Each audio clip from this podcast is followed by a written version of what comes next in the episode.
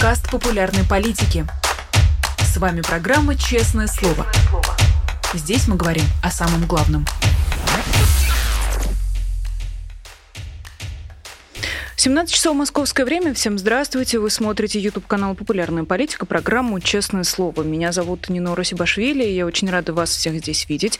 Я надеюсь, вы отправите своим друзьям и знакомым ссылку на наш прямой эфир или уже потом постфактум на запись и будете присылать активно ваши вопросы в чате. Тем более у нас сегодня экспериментальное «Честное слово». Мы пригласили Руслана Левиева, военного аналитика, одного из сооснователей Conflict Intelligence Team, хорошо вам известного по а, актуальным сводкам в начале наших вечерних эфиров и не только. Руслан, привет. Привет. Поэтому мы попробуем не только про войну, но и про околовоенные события сегодня поговорим. А, я все-таки начну. Mm-hmm. И, конечно, у Руслана есть э, свой телеграм-канал. Если вдруг вы на него не подписаны, речь не про телеграм-канал CIT, а вот личный канал Руслана, где ты привел свой твит э, почти годовой давности, 24 февраля 2022 года. А, дословно я зачитаю цитату. Но мы уже несколько дней подряд во все трубим, что для полномасштабной атаки все уже готово и все на местах. Если решение будет принято, то она может начаться в считанные часы. Как еще оповестить? Очевидно, это было сказано вот за несколько часов до начала э, войны. О чем бы ты хотел предупредить всех сейчас? Есть ли что-то, что люди упускают из виду, что сейчас самое главное, что нужно знать о войне, которая продолжается вот уже год? Ну, тот твит был не 24 февраля, а 23, то есть он был э, за 10 часов до того, как полетели первые ракеты. Ну, и, в принципе, действительно, мы в те дни уже точно знали, что полномасштабное вторжение будет, вопрос только когда. И последние дни мы просто сидели там каждую ночь и ожидали, там, либо в эту ночь, либо в следующую ночь начнется. Что хотел бы предупредить сейчас, допустим, а, то, что нужно готовиться к тому, что война все-таки будет э, долгой. У меня сейчас нет сомнений, что в этом календарном году война не закончится может быть, закончится в следующем году, но это как бы я заранее так предвидеть не могу. Просто дело в том, что те поставки помощи, про которые мы видим, а, сообщения про там танки, боевые машины пехоты, артиллерию, различные высокоточные снаряды, их основная масса приедет только к концу этого года. Соответственно, переломный момент может случиться только в конце года, а дальше уже постепенно-постепенно он а, будет идти как бы в более оптимистичную сторону для Украины, возможно. Вот, но это уже мы увидим только в следующем году, к сожалению, и нужно к этому готовиться. Скажи, пожалуйста, а в чем опасность недооценки этой ситуации? Вот люди, которые уверены а, в окончании войны в течение этого года, а, представляет ли их заблуждение какую-то опасность э, в целом для ситуации? Я думаю, когда э, вы создаете такие ощущения, что вот э, в этом году вот совершенно точно уже победим, осталось совсем немного, это опасность рухнувших надежд. То есть, если вам э, долгое время говорили, что вот еще чуть-чуть потерпите, и все закончится, а потом вы видите, что это не заканчивается совсем, еще довольно-таки далеко, то у вас больше отчаяния, больше уныния, меньшая поддержка тому, что когда надо как-то воевать до победного конца и начинают возникать такие настроения, «Ну, давайте хоть, хоть на что-нибудь согласимся и наконец-то закончим это кровопролитие. Ну, мне кажется, вот этим оно в первую очередь опасно. Угу. Ну, тогда смотри, э, как обычно, для тех, кто вот в таких подробностях и деталях, как ты, войну не изучает, хочется представлять себе чуть более общую картину. 371 день идет война, и э, в какой сейчас э, все находится э, стадии. Были сравнения с, вот знаешь, уже вот второй половиной второго тайма, если мы говорим про футбольный матч. То я делаю очередную отсылку к интервью э, с Кириллом Будановым, главы украинской разведки. Э, есть люди, которые думают, mm что вот еще вообще ничего не решено. Вот э, уже запустились неостановимые процессы в этой войне, или могут случиться такие геймчейнджеры, геймченджера, когда вдруг внезапно вся игра поменяется? Ну, безусловно, могут случиться. Самое ближайшее – это может быть а, вторая волна мобилизации в России. В зависимости от ее масштабов она может по-разному повлиять. Это формирование какого-то ударного кулака с украинской стороны, когда они получат обученные экипажи, достаточное количество техники и сформируют из них а, новые подразделения. Это будут такие геймченджеры. Ну и в конце года мы особенно ждем а, снарядов GLSDB, JDAM, то есть высокоточные дальнобойные снаряды, это как бы такой Хаймарс на стероидах. Хаймарс, когда впервые он прибыл на фронт, он э, сильно поменял э, ситуацию на войне, э, сильно осложнил работу для российских военных. А здесь как бы его как бы двойная, получается, эффективность по дальности. Вот поэтому тоже, по идее, должен поменять ситуацию на войне. Скажи, пожалуйста, а вот говоря про российскую сторону, ты сказал про мобилизацию. Есть ли у Путина еще какие-нибудь козыри, mm-hmm. секретные, может быть, вооружения, которые он до сих пор почему-то еще не использовал? Ну, если намек про ядерное оружие, то я не думаю, что он его будет использовать. У нас по-прежнему в этом плане оценки никак не изменились. И э, мы недавно, не помню, у кого из западных изданий была какая-то статья о том, что, э, по-моему, Financial Times, если не ошибаюсь, о том, как э, Путин планировал эту, это полномасштабное вторжение. И там прямо говорилось со ссылкой на источники, что Путин обдумывал варианты ядерного удара, но в итоге окончательно от него отказался, потому что понял, что никакой выгоды это России не принесет. И это правда, потому что я тоже не раз говорил в своих сотках, что э, все то, чем можно, чего можно достичь э, таким тактическим ядерным оружием, можно достичь с помощью обычного конвенционального оружия, при этом не навлечь на себя такие массовые, огромные санкции дополнительные в связи с применением оружия массового поражения. Поэтому нет вообще никакого смысла в применении ядерного вооружения. Помимо э, какой-то второй волны частичной мобилизации, он, в принципе, может объявить в целом уже официально войну, может объявить всеобщую мобилизацию. Это тоже такие дополнительные козыри в плане призыва дополнительных каких-то ресурсов мобилизации населения на войну. Какие еще могут быть? Пока сложно сказать, потому что э, из партнеров остались вот только что, разве что Иран, который поставляет беспилотники, и вроде как говорили, что поставляет баллистические ракеты. А осталась Северная Корея, которая поставляет э, боеприпасы. Но это тоже такие не, не геймченджеры. То есть они помогают поддерживать войну, но как-то сильно ее менять не позволяют. Не думаю, что Китай что-то даст. Это маловероятно, потому что все-таки Китай опасается вторичных санкций. Поэтому, да, особо вроде бы козырей как-то у Путина нет. Но как бы э, это не, не говорит о том, что все, там, Украина там завтра из-за этого победит. Потому что у тоже положение не, не такое легкое. Потому что все-таки хоть помощь и идет, она идет в таком очень мизерном количестве, разве что хватает на восполнение текущих потерь. То есть не позволяет перейти в какую-то масштабную контратаку и быстрее закончить войну. Про Китай интересно. Вчера Александр Лукашенко, э, подчиненный Владимира Путина, мне кажется, что уже можно открыто об этом говорить, отправился с визитом в Китай, где, как предполагают различные источники эксперты, в том числе может пойти речь о налаживании вот этих потоков китайского вооружения через Беларусь уже э, в сторону России. Э, насколько это вероятно, как тебе кажется? Ну, это больше вопрос скорее политологии, по того, что ну, на какие политические риски готов, а, готово руководство Китая. Но по нашим оценкам, как не экспертов в сфере политологии, нам кажется, это прям сильно неправдоподобно, потому что тайно поставить это не получится, потому что в любом случае, если поставить какие-то снаряды, беспилотники, какую-нибудь технику, рано или поздно это все вскроется на фронте, и это все увидят. И, соответственно, будет а, тогда уже ответка в виде каких-нибудь а, масштабных санкций против Китая. Китай этого, конечно, не хочет. Единственный вариант, что можно поставить так тайно, так чтобы это не было недоказуемо и нельзя было это вскрыть, это разве что порох, артиллерийский порох для артиллерийских а, зарядов. Вот разве что вот это он может поставить. Но тоже звучит как-то неправдоподобно, на наш взгляд. Ну, по сравнению с условными GLSDB, порох звучит не очень серьезно, честно говоря. А, развей, пожалуйста, mm-hmm. вот этот скепсис с моей стороны, насколько все-таки это будет являться серьезной помощью для российской стороны? Ну, мы не говорим, что она будет вообще, просто так теоретизирую, что в теории mm-hmm. мог бы поставить э, Китай. Но это ну, как бы позволяет э, возобновлять э, поставку снарядов для фронта. Мы же знаем, что сейчас у армии России и у группировки Вагнера есть снарядный голод много об этом пишут, много об этом говорят, записывают видеообращения о том, что банально становится нечем стрелять. И одним из компонентов для производства снарядов является как раз-таки вот этот артиллерийский порох. Возможно, в нем тоже есть какой-то недостаток э, в России, в плане того, что его, может быть, его не хватает, или он там э, уже не годен по срокам. И в этом плане, если бы Китай пострелял, то, наверное, он мог бы в этом плане серьезно помочь.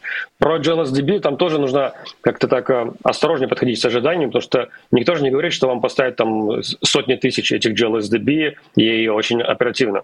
Пока что из того, что мы слышали, это там десятки таких снарядов GLSDB, GLSDB, то есть это очень мало, к сожалению, пока что. Вот, и пока неизвестно, когда точно. Потому что это все проходит в рамках а, инициативы содействия украинской безопасности, то есть эти все снаряды и вооружения будут производиться с нуля заводом, и только потом будут поставлены в Украину. Угу. Тогда давай мы с тобой уже в сторону России а, попробуем а, перенестись. Война проходит через множество этапов трансформации. Вот мы уже видим, как случается массированный удар беспилотников по сразу нескольким mm-hmm. российским регионам.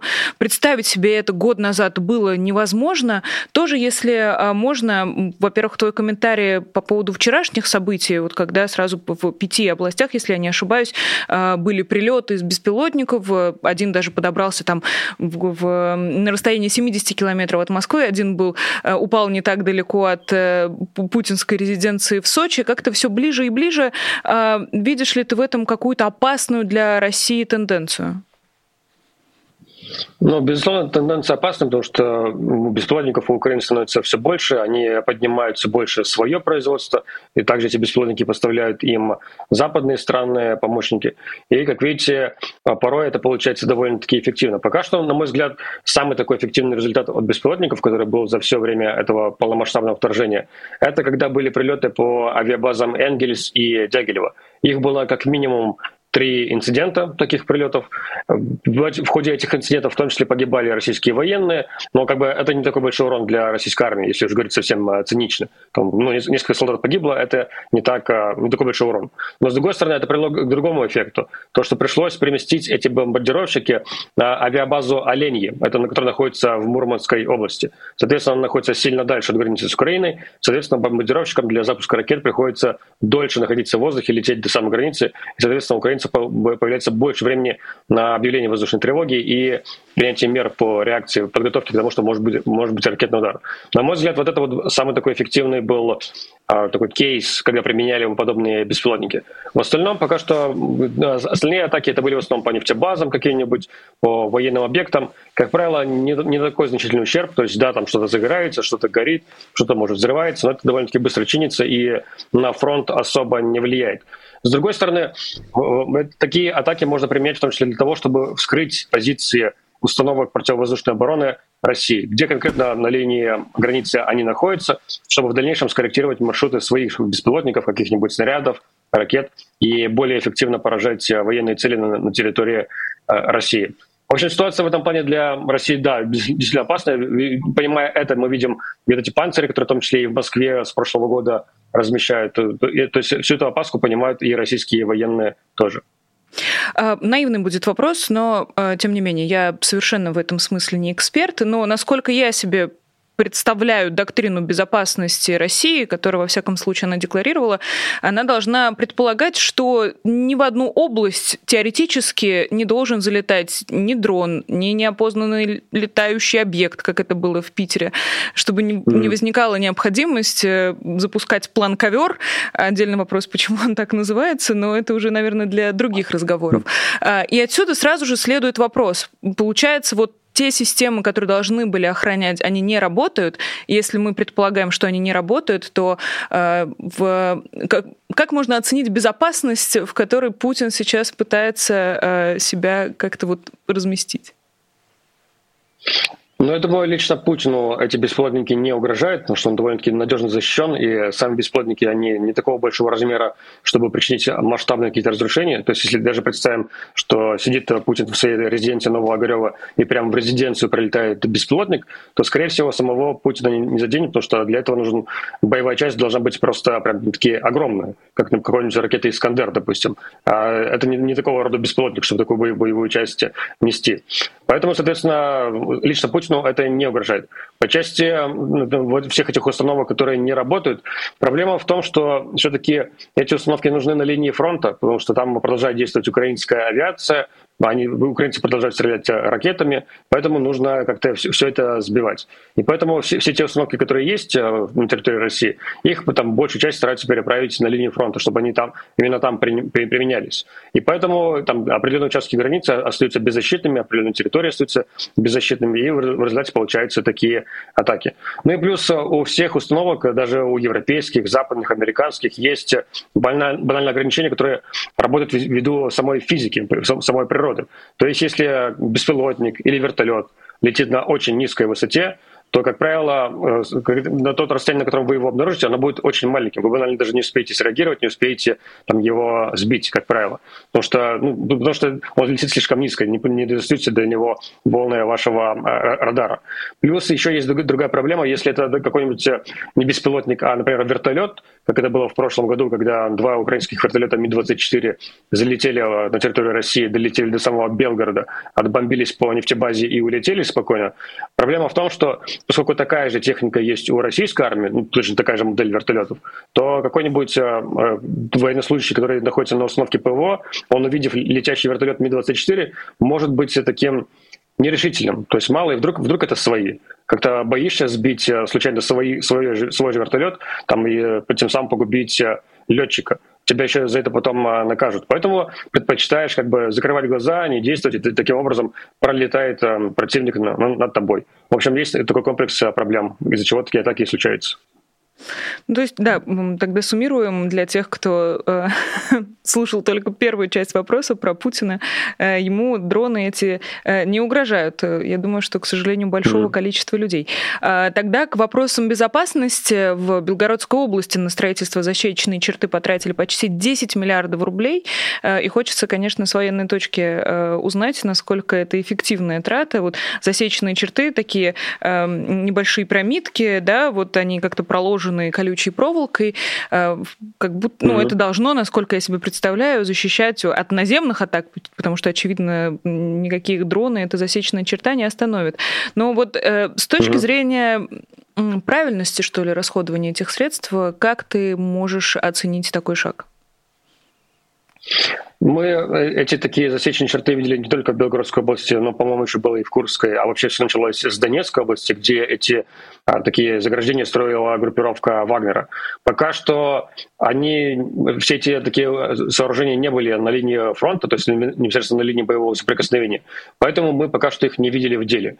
В теории они подразумеваются, должны останавливать э, сухопутную технику танки, БМП и всякая подобная, подобную технику.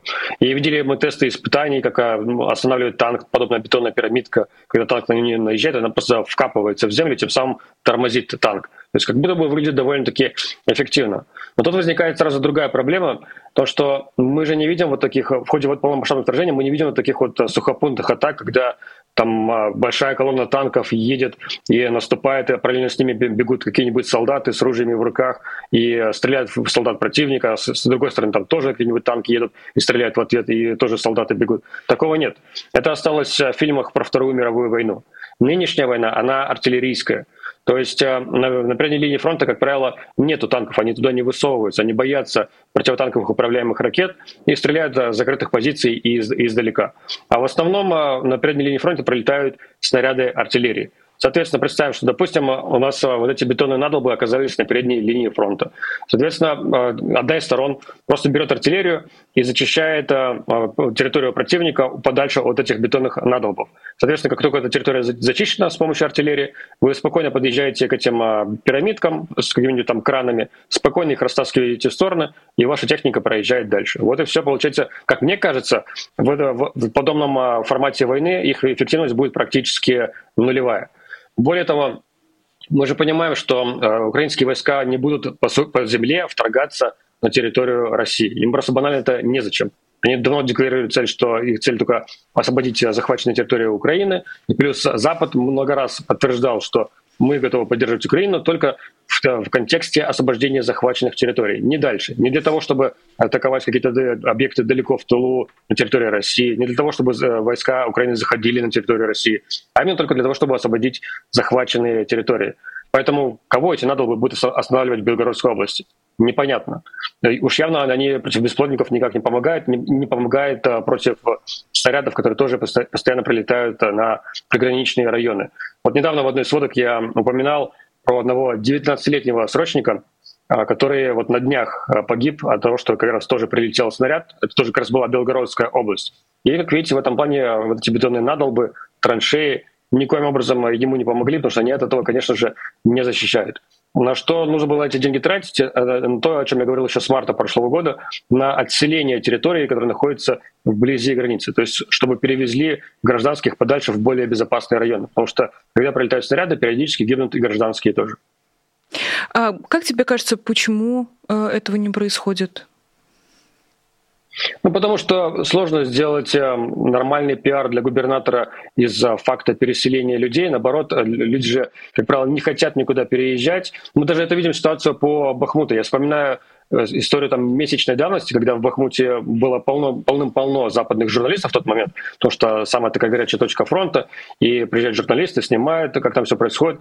И я удивлялся тому, что в репортажах им попадают местные жители, гражданские, хотя там э, Донецкая область давно объявлена зоной такой обязательной эвакуации. Не принудительной, а именно обязательной. То есть тебя силом, силком никто не потащит ну, в сторону там, куда-нибудь Киева, но если ты э, хочешь остаться, то ты должен э, сам брать на себя ответственность за свою жизнь.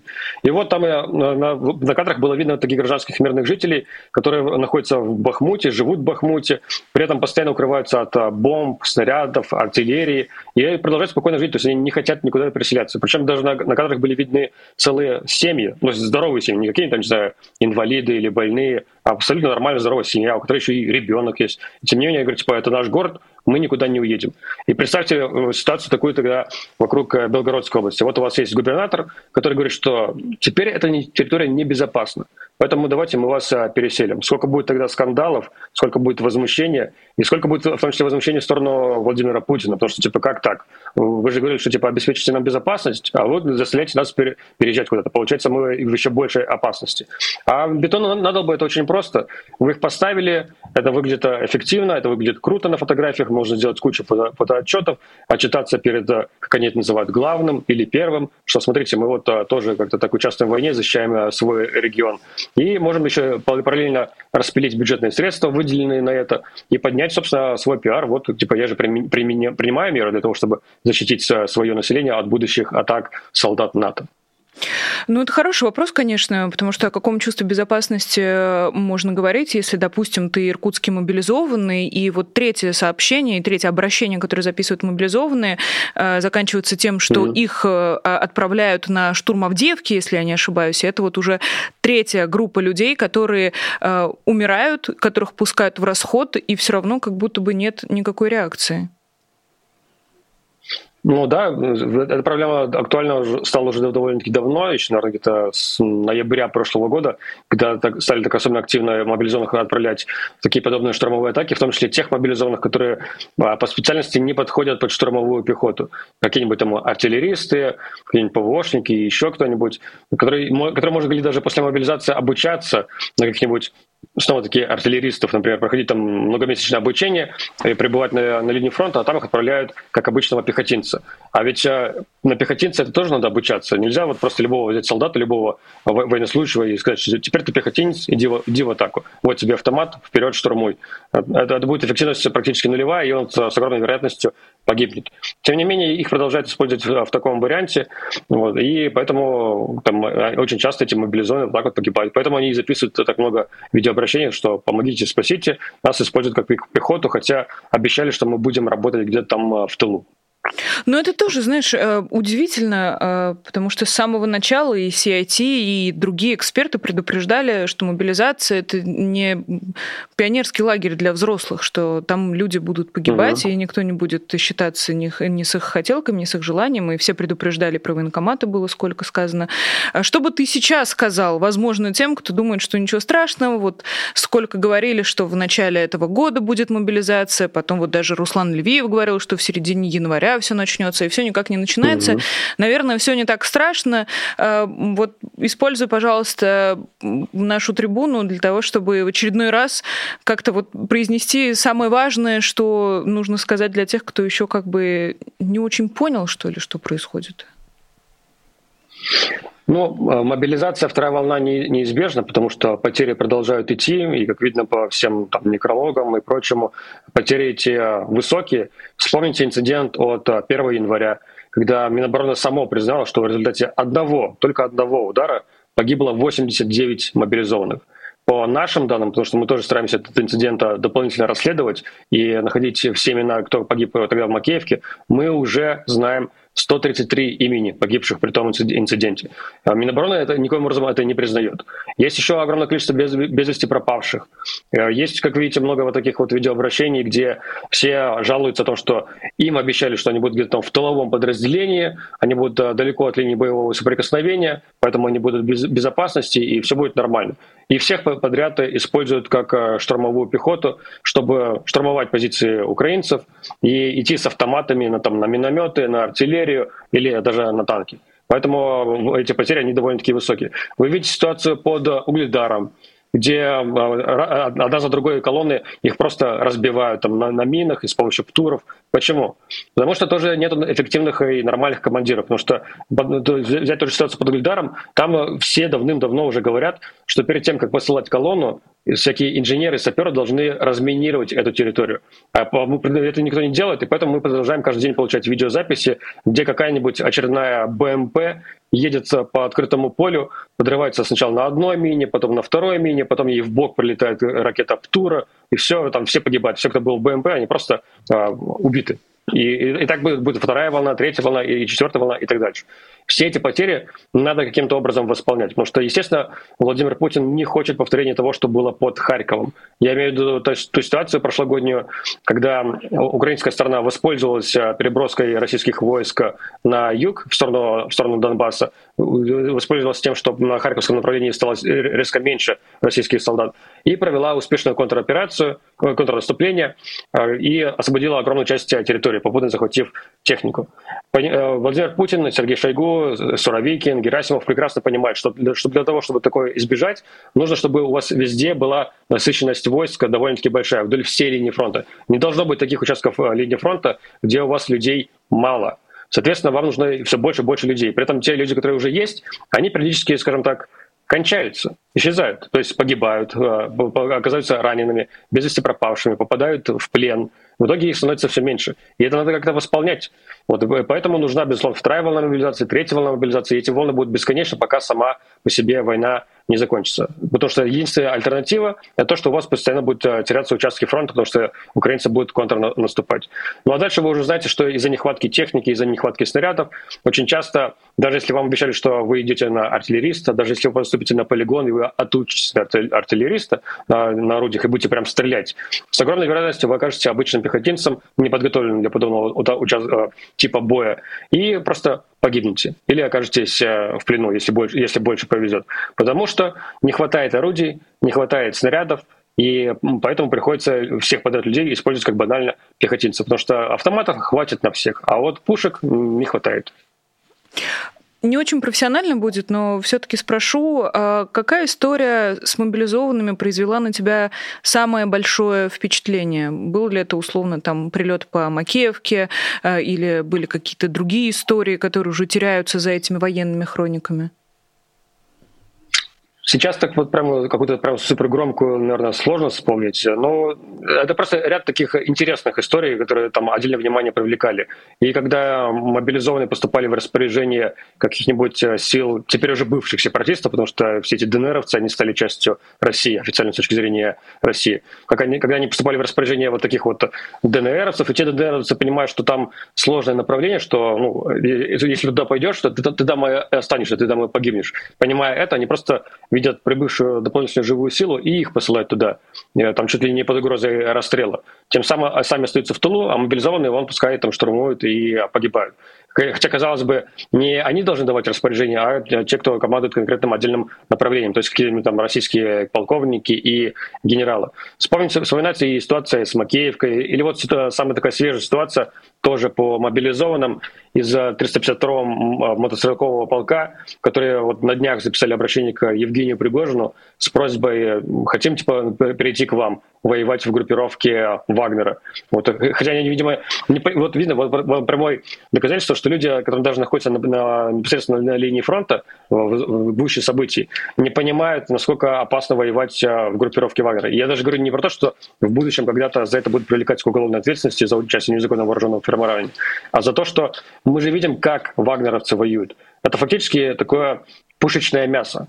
То есть волна за волной посылают в такие штурмовые атаки без особого там, подкрепления, и поэтому потери у группировки Вагнера огромные, они прям высокие. И поэтому проситься в группировку Вагнера – это, на мой взгляд, дико неразумно. Наверное, просто люди поддаются вот этому масштабному пиару, который возникает, там, протекает в Z-каналах, на федеральных СМИ, что вот у нас есть вот такая элитная сила ЧВК Вагнера, они по-настоящему умеют воевать, в отличие от некоторых там а, военных. Подаваясь вот такой пропаганде, они, видимо, решают, типа, вот мы сейчас пойдем туда в группировку Вагнера и будем такими крутыми бойцами. А на самом деле будут их использовать как такую э, штурмовую пехоту.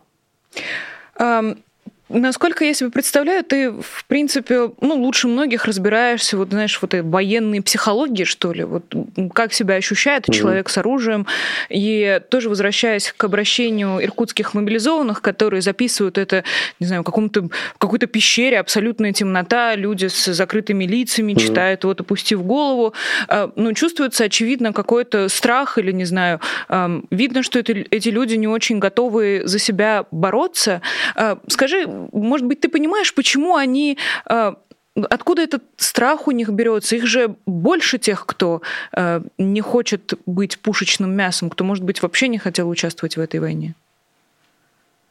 Ну, к сожалению, в российской армии дело обстоит так, что, как правило, туда поступают э, на службу такие менее умные, назовем, назовем, назовем это так. Соответственно, дело не, не то, что там люди какие-то, какие тупые, а в том, что у них меньше развито критическое мышление. И поэтому, когда они слышат э, вот эти солдатские байки, рассказы про заградотряды, про вот эти угрозы, то, что если ты сейчас откажешься, мы тебя посадим там, на 10 лет, на 15 лет, или я, я тебя прямо сейчас здесь пристрелю, мне ничего не будет, потому что мы находимся на линии фронта. Они моментально, даже не подвергая этому критическому мышлению, моментально в это верят. И поэтому они становятся вот такими запуганными и э, записывают такие вот видеообращения, там чуть ли не трясясь от, от страха. Мне кажется, вот в этом э, главная проблема. Угу. А, ну и тогда давай про Вагнер тоже с тобой немножко поговорим. Сегодня снова угу. какой-то вал из а, заголовков о том, что ВСУ могут стратегически отступить из Бахмута. А, и тоже, если вдруг вы уже знаете о текущем положении а, дел на фронте в этом направлении, то а, что же происходит в Бахмуте? И получается ли у российской группировки сомкнуть вот эти клещи, которые можно было уже вот разглядеть хотя бы их очертания на последних картах? Пока нет, не получается. То есть э, российские силы пытаются это сделать, и, видимо, явно основной акцент внимания вдоль всей линии фронта уделяют как раз-таки Бахмуту, чтобы как можно быстрее его полностью окружить и дальше захватить. Ситуация по Бахмуту действительно очень опасная, потому что все основные пути снабжения, они уже отрезаны. Это и дорога на Северск, дорога на Славянск, и дорога на Константиновку. Осталась одна такая проселочная дорога, которая при этом она асфальтированная, это правда, которая идет через Хромовое, дальше на Часов Яр. Мы видели вчера видеозапись оттуда, как люди там а, военные украинские ездили по этой дороге. Видно уже по этим кадрам, что она уже активно простреливается, потому что там на обочинах видны разбитые машины, тела убитых. Соответственно, даже эта дорога стала крайне опасной. То есть она под таким огневым контролем э, российских э, сил. Поэтому в теории, э, по идее, уже то самое время, когда можно говорить, что типа давайте на, отводим войска, чтобы сберечь жизни солдат, чтобы не допустить окружения. Но это уже будет именно политическое решение. Когда, когда Зеленский, Залужный, Сырский решат, что все, пора отходить, вот тогда это и случится. Чисто с точки зрения военной стратегии, в принципе, это время, когда уже пора, по идее, уже настало. Но вот пока что они держатся. Более того, на днях туда приезжал командующий сухопутными войсками Украины генерал Сырский, который и распорядился, что послать туда еще дополнительные подразделения. То есть, видимо, пока что есть задача продолжать удерживать а, Бахмут, пытаться отбить обратно вот эти сужающиеся клещи и не давать а, продвигаться российским силам и всем вагнеровцам. Э, когда вся эта история с Бахмутом только-только началась, э, звучали предположения, что для российской страны это история скорее политическая, нежели военная. Все-таки Бахмут это не то, чтобы эм, какой-то очень важный, очень большой в смысле стратегическом город в, в Украине. Эм, есть ощущение, что угу. все эти бои с российской стороны продолжаются уже чисто по инерции. Э, так ли это?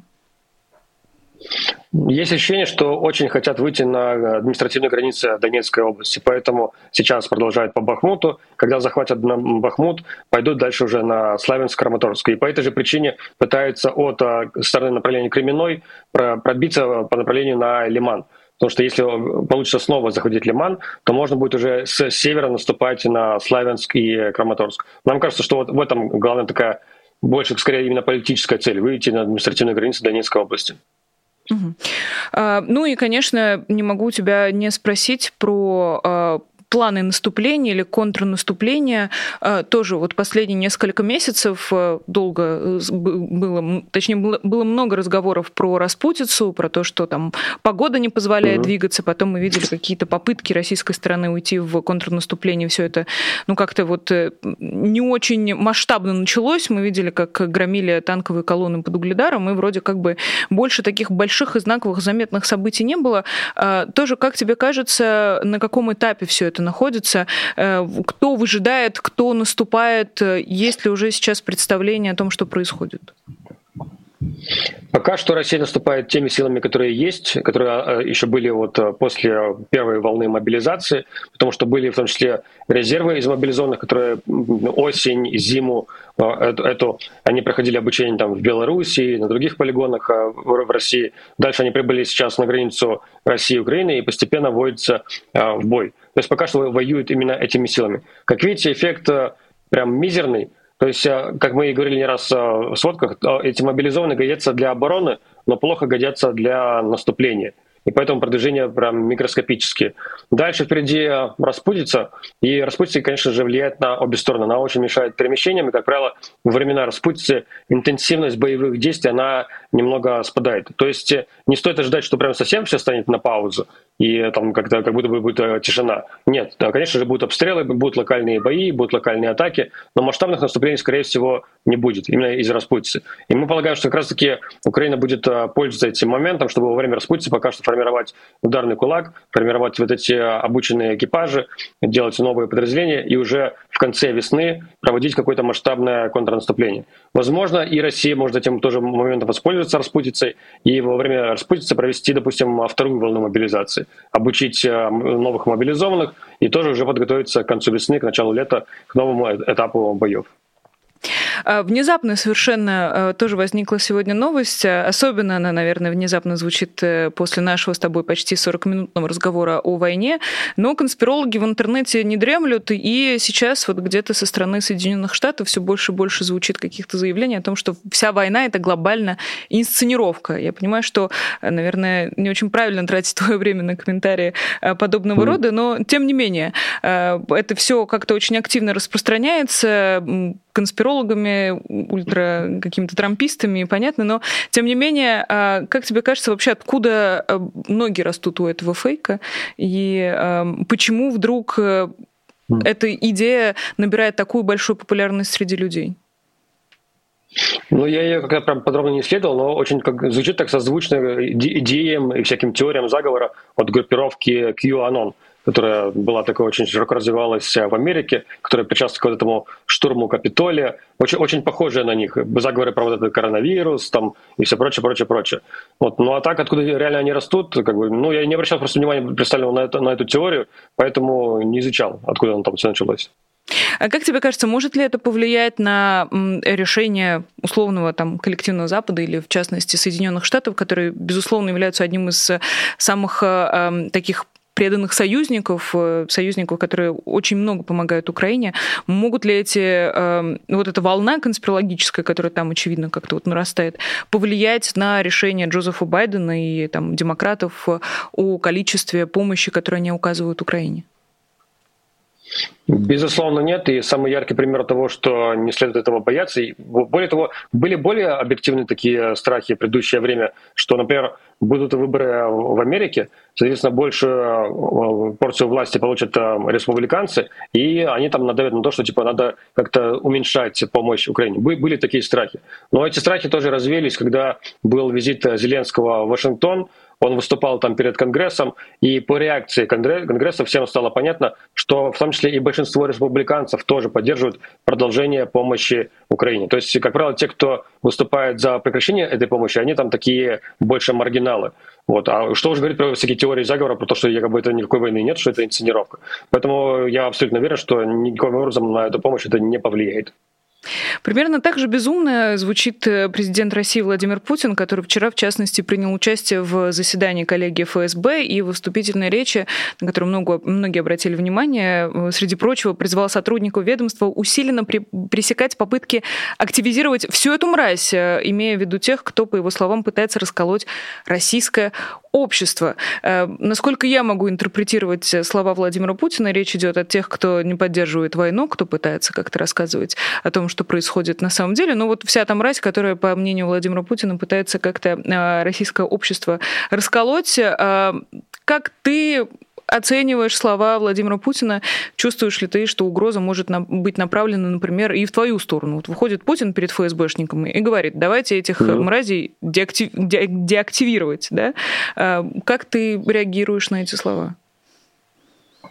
Тут э, со многих сторон можно подойти к этому вопросу. Если бы мы вернулись там на начало 22 года или даже вообще 21 год, то я бы сказал так, что как, я ни, ни разу не замечал такой корреляции, что вот а, какой-нибудь там Путин или другой высокопоставленный чиновник говорит вот такие фразы, что там, не знаю, печень по асфальту или еще что-то, и э, моментально начинаются какие-то там гонения. Как правило, прям прямой корреляции ну, я не, не замечал за этим. То есть это просто было в дух времени, как правило, высказывались такие фразы.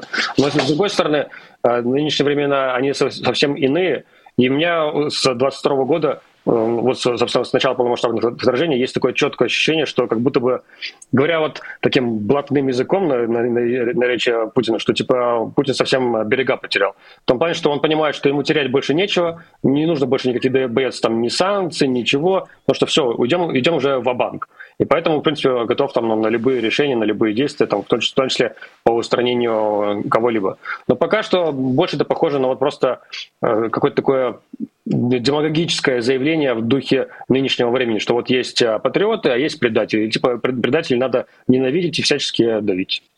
Ну, то есть даже вся эта история с большим количеством отравлений и покушений, э, ну, тебя такого глобального впечатления не производит? Я думаю, больше здесь нужно опасаться за тех людей, кто остался в России, потому что там полно людей, которые так или иначе выступают а, против войны, может быть, там на каком-то низовом уровне, поэтому их там плохо слышно и незаметно для кого-то, может, на более заметном уровне. Против них будет гонение гораздо сильнее. Вот они в наибольшей опасности, потому что они ну, вот, на расстоянии вытянутой руки от какого-нибудь ближайшего ФСБшника. Я далеко от них, и как и многие другие, кто уехал из России. Поэтому плюс-минус я считаю, что там я в безопасности. И в этом плане я больше переживаю за тех, кто остался в России. Против тебя возбудили второе уголовное дело, и тоже за эфир на популярной политике, но это эфир был от марта, так что пока они до сегодняшнего нашего с тобой разговора э, дойдут, пройдет еще очень много времени. Угу. Тоже, если можно, вот как ты реагируешь на все эти уголовные дела против тебя? Понятно, что, вот как ты сказал, ты сейчас за границей в безопасности, но тем не менее, может быть, тебя наоборот радует факт возбуждения уголовных дел э, в твой адрес? Ну, и по большей части после первого уголовного дела я к этому отношусь так уже индифферентно, то есть а, как бы максимальной планки уже вроде бы достиг, в том плане, что я и в международном розыске, и заочно арестован, вот и уголовка на меня есть. Дополнительное уголовное дело, оно как бы особо ничего не мешает. Может быть, там будет третье, пятое, десятое, тоже как бы особо ничего не, не мешает. Но забавляет э, реакция каких-нибудь там а, друзей, э, коллег э, с Запада и Европы, которые всегда на это реагируют в таком духе, типа, ужас-ужас, как, как там, неужели у тебя, наверное, будут какие-то дополнительные проблемы с этим, там не боишься, что-то будет какие-то задержания или еще что-то. То есть э, видно очень заметно со стороны европейских там, и американских коллег, насколько порой люди а, не, не понимают а, вот, происходящие процессы внутри России, там, где реально опасно, а где не особо. А, ну и, наконец, у нас остается э, две минутки, есть э, один платный вопрос из чата. Ирина Филиппова а, пишет тебе благодарность и всей команде CIT за невероятную работу. Привет котикам mm-hmm. и счастливого пути. И тут как раз вот у нас остается время, чтобы я тебя спросила о книге, которую ты собираешься писать. Э, как ты писал уже в своем телеграм-канале, тебя в ближайшие дни ждет mm-hmm. переезд и есть большие планы. Расскажи, пожалуйста, о чем будет эта книга, если это, конечно, не секрет. Это не секрет. Э, это, грубо говоря, если так упрощать, чтобы не бросаться там какими-нибудь э, метафорическими фразами, это представим ситуацию, что вам дали карт-бланш и отстроить заново всю с нуля там, армию Россию, какие-нибудь правоохранительные органы, и создать систему так, чтобы она сама по себе внутри не защищала вот такого использования ее в кровавых войнах, чтобы не создавались новые такие кровавые войны, чтобы нельзя было использовать в этом плане армию, и чтобы сама структура функционировала так, которая не приводила бы к дополнительным военным преступлениям со стороны рядовых а, солдат. Потому что есть тот момент, что само по себе есть преступление развязывания агрессивной войны, но есть еще и отдельные военные преступления, которые совершают отдельные солдаты. Причем порой они совершают это именно по собственной инициативе. Не потому что командир сказал, типа, иди убивай всех, а потому что вот человек, он попал, там вот те или обстоятельства. Есть разная куча факторов, которые влияют на это. Вот я, для этой книги я буду общаться с многими западными экспертами, проводить много-много там разговоров, и буду по итогам писать а, книгу. Скорее всего, она выйдет там, наверное, где-то в следующем году. Ну, то есть это будет такая, такое руководство к действию для прекрасной России будущего, чтобы с точки зрения Министерства обороны и там военной силы э, не случалось вот такого бездумного и преступного использования ее в преступных целях. Да, это грубо такая методичка, наш взгляд команды CIT на ситуацию, какая должна быть такая профессиональная, а, профессиональная армия современного демократического государства. Жду не дождусь, когда будет эта книга, и хочется, конечно, чтобы как только она вышла, она сразу же э, оказалась применимой, и весь этот ужас закончился. Спасибо тебе огромное, Руслан Леви, военный аналитик, сооснователь Conflict Intelligence Team, был гостем программы «Честное слово». Спасибо всем, кто слушал нас и выбрал наш прямой эфир. Большое спасибо отдельное нашим замечательным патронам программы «Честное слово». Патроны есть у нашей прекрасной программы, и ссылка на наш Patreon находится в описании. Вы тоже можете можете поддержать нашу работу. Это помогает нам планировать ее как-то на будущее, на перспективу. Ну и вписать ваше имя в эту бегущую строчку, которая появляется каждое честное слово. Э, и вот тем самым вы можете даже в свое имя зашифровать какой-нибудь э, посыл. Вот нет войны, Адыгея против войны. Каждый раз обращаю внимание э, на них в первую очередь. Это очень правильно. Давайте говорить о том, что мы против, что это огромное преступление, и нужно делать все от нас зависящее, чтобы это преступление как можно скорее закончилось. Э, большое спасибо всем еще раз. Меня зовут Нина Русибашвили. До скорой встречи и пока. Вы слушали подкаст «Популярные политики». Мы выходим на Apple Podcast, Google Podcast, Spotify и SoundCloud. А еще подписывайтесь на наш канал в YouTube.